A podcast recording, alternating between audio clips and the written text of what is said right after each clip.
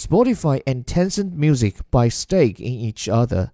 Two of the world's most popular online music streaming services are buying shares in one another.